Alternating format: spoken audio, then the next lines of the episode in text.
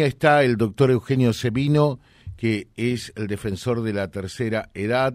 Eh, es un gusto siempre saludarlo. Eugenio, ¿cómo le va a usted? Buen día. ¿Qué tal? El gusto es mío, un placer. ¿eh? Bien. Eh, ¿Han recibido ustedes también ciertas denuncias, inquietudes de nuestros jubilados y pensionados, casi como si fuera un, un, raterismo más que un robo o un robo de hormiga en las instituciones bancarias que, que le descuentan por allí de sus magros beneficios jubilatorios o pensiones eh, al, algún dinero que eh, realmente no es correcto? ¿Hay algo de eso? Sí, sí, han llegado una gran cantidad, ya la semana pasada fue uno de los primeros organismos que recibió eh, estas denuncias conjuntamente con otras dependencias de atención a los consumidores, ¿no es cierto? es frecuente que se reciban denuncias puntuales eh, de estafas donde supuestamente llama a alguien el nombre de ANSES al jubilado o de tal o cual otro organismo eh, y a través de alguna bit trata de sacarle sus datos, cosas que muchas veces hacen, eh, y a partir de eso, bueno, hacer una estafa con la tarjeta y demás. Pero ahora lo que ocurrió y lo que vino dándose en forma sostenida eran eh, jubilados que denunciaban un débito eh, durante el mes de agosto y el patrón de lo que nos llegaba a nosotros y que llegaba a otros organismos era exactamente similar o igual, porque era un débito hecho el día 25 de agosto por un monto pequeño, relativamente pequeño, 597 pesos en general, y algunos otros con 545 pesos. Eh, bueno, a partir de eso se fueron haciendo las denuncias. Eh, esto inclusive eh, no tuvo un área geográfica o no tiene un área geográfica particular, vale decir, no, no, no estaba ocurriendo exclusivamente con casos en provincia de Buenos Aires o, en el AMBA en general, sino que iban apareciendo casos diversos en, lugares este, absolutamente distintos. Eh, bueno, ahí lo que en principio eh, figura, y esto es recomendable para que lo hagan eh, los jubilados, los pensionados, que examinen el extracto bancario del mes de agosto, fundamentalmente ese día, el 25, y la semana en particular, pero el 25 de agosto, y si existe un débito de las sumas que aludía, 597 pesos o 545, está a favor de una empresa que se llama Épico Sociedad Anónima. ¿Cómo se llama? Esta empresa, Épico. Épico. Esta empresa es una empresa de cobros que se ha desligado del tema, que hace cobros para terceros. En este caso, el cobro, el débito que viene haciendo, es eh, para una mutual llamada María Eva, que tiene un blog, una página muy precaria, muy armada de apuro y sin antigüedad, donde supuestamente, perdón, derivaba esos fondos. Lo llamativo de esto bueno, primero que la, no hubo al respecto ninguna información eh, oficial por parte de ANSES. Este, eh, por otra parte, este rompecabezas lo fuimos armando entre quienes recibíamos las denuncias. O sea, el día de eh, del el viernes pasado ya se habían colectado en forma muy muy artesanal, alrededor de mil ¿no? Sí.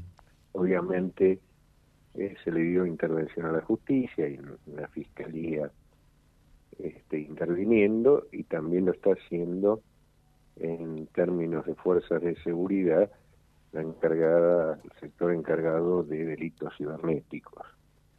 Eh, y hay otro tema que, que nos alarma porque no sabemos la, la dimensión, que eh, señalaba un, un, robo hormiga, pero puede ser una marabunda esto, porque eh, por lo siguiente, eh, primero que fue difícil de detectar, inclusive para los mismos beneficiarios. Claro. El, el extracto bancario no es una cosa que seguimos, yo por lo menos, y muchos otros, lo, cuando lo miramos, miramos los grandes números, es decir, este un, un número pequeño, como esos 500 y pico de pesos, a veces uno se le atribuye un gasto administrativo, cuestiones que no, no, no se le presta atención.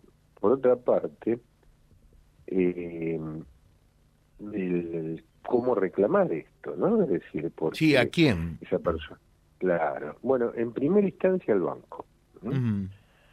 Eh, y esto hay que hacerlo dentro de los 30 días de, de haber recibido o de haber retirado el eh, extracto de ese mes. Así que eh, esto es toda una recomendación si eventualmente en Reconquista, en Santa Fe o quienes nos están escuchando, este, detecta en esto hacer el reclamo, el banco debe reintegrarlo. Eh, y por otra parte, coinciden eh, esta operatoria eh, con algo que tampoco se le dio trascendencia. Funcionarios hicieron todos este, los distraídos, que es el hackeo de PAMI. Eh, ¿Por qué lo relaciono? El hackeo de PAMI empezó los primeros días de PAMI, el 3 de agosto, lo anunciamos, inclusive pedimos la intervención de, del ministro de Salud, bueno, eh, nadie eh, tomó cuenta de esto. Ahí desaparecieron, eh, más allá de las historias clínicas y demás de, de los beneficiarios, los datos de 5 millones de beneficiarios. Están en manos, vaya a saber de quién, delincuentes. Sí. que pueden ser utilizados para cualquier este tipo de, maniobras. Por eso, eh, y justamente, yo decía, empezó los primeros días de agosto y se fue regularizando el sistema sin recuperar esos datos eh, en, esta, en esa semana, en la semana del 25. Eh, sabemos que estas bandas de hackeadores, eh, lo que piden, bueno, y aparte lo han reconocido este, esferas oficiales, en el caso PAM en particular, rescate por los, eh, los datos. Claro.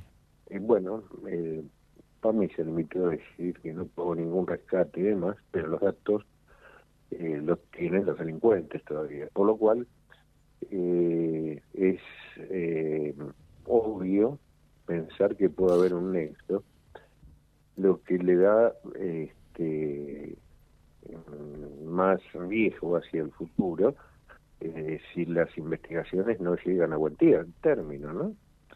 Eh, porque ahí están todos los datos personales y como decía también los sanitarios, ¿no? las historias clínicas, prácticas, eh, médicas, etcétera, etcétera, pero eh, están en términos de, del adulto mayor, eh, hay, hay un bajo grado de privacidad de nuestros datos personales en Argentina, realmente. Es cierto, es cierto. este, se, se suelen vender y usar para cualquier tipo, desde publicidades hasta estafas, ¿no? Este, así que bueno, estamos en esta instancia que es una una nueva muestra de abuso y maltrato eh, a, los adultos mayores, a las, personas mayores, a quienes lo somos, en Argentina, como lo puede ser cualquier otro sector social, pero parece que son tomados de punta, ¿no? Es decir, este, tomados este, desde lo que es eh, la, la, mentira de los funcionarios, eh, la miseria del haber que se les paga, eh, la falta de, empatía con, con, procesos tan, tan complicados como ha sido lo que generó el saqueo de PAMI, en cantidades de tratamientos interrumpidos, los oncológicos, entrega de marca de paso. Al día de hoy tenemos, seguimos con, con el arrastre de ese problema. Eh, la titular de PAMI sigue, creo que es candidata a diputada o algo así, sigue haciendo campaña, este, sacándose fotos, este, estando en las redes y sin encargarse de esto. Si no, capaz que esté en el Caribe, ¿no? ¿Cómo, perdón? Si no, capaz que esté en el Caribe, digo, ¿no? Sí, sí, sí. Este, después de las elecciones van a festejar, ah. ¿no? Porque como son... Eh, yo la verdad que eh, eh, es este muy temerario todo esto. Mm, mire que hace 40 años que hago gerontología, por lo cual vi todas las gestiones y pasar toda la zoopolítica por el país. para, para usted, doctor Semino, esta es la, la peor gestión, el peor gobierno en lo que a los jubilados y pensionados nacionales eh, refiere. Yo me acuerdo cuando eh, al propio Caballo Norma Plalo hizo llorar en, las puertas del Congreso de la Nación, pero ¿usted piensa que esto es peor todavía? Sí, sí, sí. E, está deshumanizado directamente. No les interesa. Eh, es difícil evaluar la gestión porque hubo desavisados históricos, este, me tocó hacer el juicio para parar la privatización. Bueno, hablo de una antigüedad que los jóvenes que nos escuchan ni tendrán idea de Víctor Carlos Alderete el Breve, allá por, por los 90, ¿no? que quería privatizar en cuatro redes el PAM y demás. Pero el grado de deshumanización de esta gestión, la verdad que, que, supera todo, ¿no? Es decir, este, y de desatención por parte de los actores políticos respecto a esto. ¿no? Fíjese que esto que estamos hablando eh, no, no ha sido tomado en cuenta por más allá de los, de los funcionarios que obviamente siempre quienes administran son los principales responsables, pero tampoco cada uno sigue con su campaña electoral y de estas cosas nadie se entera, como nadie se entera que Hoy un jubilado, 5 millones de ellos, tienen que vivir con 124 mil pesos con una canasta que, bueno, la vamos a publicar los primeros días de octubre, pero que un gasto de vivienda supera los 270 mil pesos. Sí, sí. Eh, la última como reflexión, ¿no? Eh, casi como decir tras llovido mojado o de Guatemala a Guaterpeor, ¿no? Eh, porque en definitiva los jubilados y pensionados están mal, más allá de lo que se diga, pero se puede llegar a estar peor todavía, ¿no? Sí, pero mire, eh, en este momento, eh, aparte están pasando cosas terribles. Por ejemplo, en este momento están entrando en 800.000 nuevos jubilados, que es la moratoria. Ya se le hizo el trámite a 200.000. Eh, nunca nadie nos dijo cómo se va a financiar ese gasto fiscal. ¿Con qué se le va a pagar? No hay ninguna cuenta. Pero al margen de esto, pasan crueldades como las que relatábamos antes, y también uno las la, menciona y yo, gracias a ustedes, a ustedes, los comunicadores, las puedo trasladar al público, pero parezco loco malo. Por ejemplo, eh, hoy las jubilaciones ordinarias, es decir, que la persona tiene 30 años de servicio y que se quiere jubilar porque tiene todas sus condiciones, su trámite, primero le dan un turno para, como se decía anteriormente, el día del arquero, cuando los arqueros atajaban algún penal. Este, y a su vez, lo que se hace en el día, con una rapidez absoluta, es la entrada de quien tramita la moratoria. Porque ¿cuál es el cálculo? Una moratoria, un voto. Sí. el que trabajó y está tramitando su jubilación, su pensión por fallecimiento del cónyuge y demás, y después vemos, este, después de octubre, noviembre, si hay segunda vuelta, este, eh, priorizamos lo otro porque se prioriza mezquinamente eh, con ese razonamiento el, funcionamiento del sistema. Eh, por eso hablo, hablo de crueldad y hablo ahora que se acerca el Día Internacional de la Toma de Conciencia por parte de los estados y las sociedades del abuso y el maltrato, que es el primero de octubre, eh, que esto está pasando en Argentina a la luz del día, pornográficamente, ¿eh? no hay ningún ocultamiento, está pasando y no lo percibimos. Bueno, el ciudadano a pie está hoy desbordado para ver cómo subsiste todos los días o cómo no lo matan. Eh, y los actores políticos tienen toda su vida puesta en la campaña, en ver si son diputados, presidentes o lo que fuere. Este, y esto, bueno, continúa. Y yo la verdad que les digo, inclusive a mis compañeros de trabajo que son jóvenes, les tengo que cargar las pilas todos los días porque ven que no atienden a la gente, que los cuadros desde el punto de vista médico se complican cada vez más. Eh, bueno, y, hasta cuándo, ¿no? Porque uno dice, bueno, y ahora viene, antes era la elección de agosto, ahora viene la de octubre, y por ahí después viene la de noviembre, pero después hay que estar a diciembre porque el cambio de gobierno, y el gobierno que venga, que ponga bueno, y, vamos esperando hasta marzo y demás, y en el trayecto todo este sufrimiento y estas vidas que se pierden. Lo digo con toda responsabilidad. Es así. Le dejo un saludo, como siempre, un gusto dialogar con usted. ¿eh? Les quedo muy agradecidos. Un fuerte abrazo. Gracias, un fuerte abrazo. El doctor Eugenio Semino.